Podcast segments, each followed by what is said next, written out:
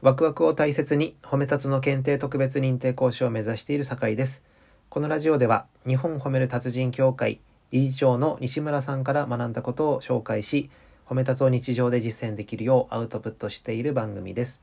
このラジオでは親しみを込めて西村さんと言っています。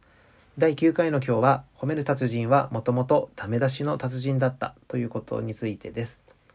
えー、今でこそ褒める達人の西村さんは昔ですね、えー、ダメ出しの達人ということで、えー、覆面調査会社というものをされてました。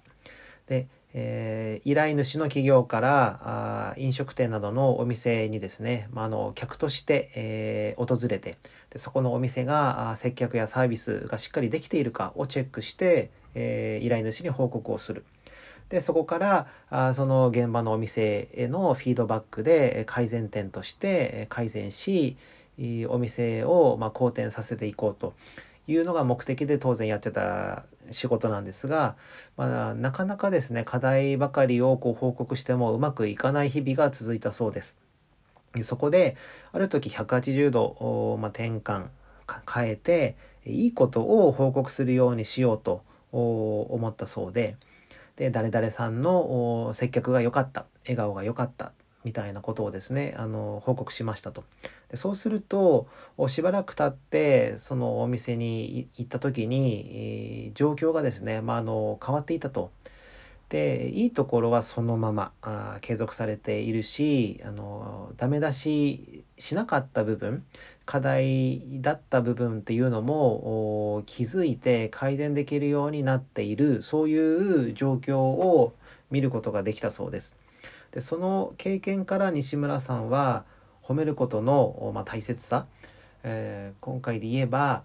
いいところに気づいてあげてそれをいいと認めてちゃんと伝えるっていうところまでやるって言われた方はそれが自分の自信にもなるし嬉しいし前向きになる。でモチベーションが上がる。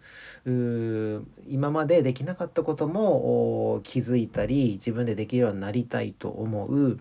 そうすることで、えー、まあ、お店が結果的にいい方向に動いていく変わっていく、ま、そういうサイクルを経験できたことで、え、この褒めるというものの価値に西村さんは気づきましたと。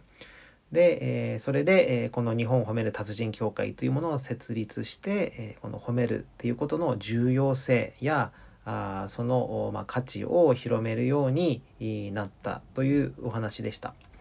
私はこのお話を聞いて、えー、まあ私も子供が3人いるんですけれども自分の子供に対してもあの振り返ると結構ダメ出ししてたなっていうふうにあの思ったので、えー、まあいいところそれぞれ3人にいいところがあるのをあの見つけてそこを積極的にあの今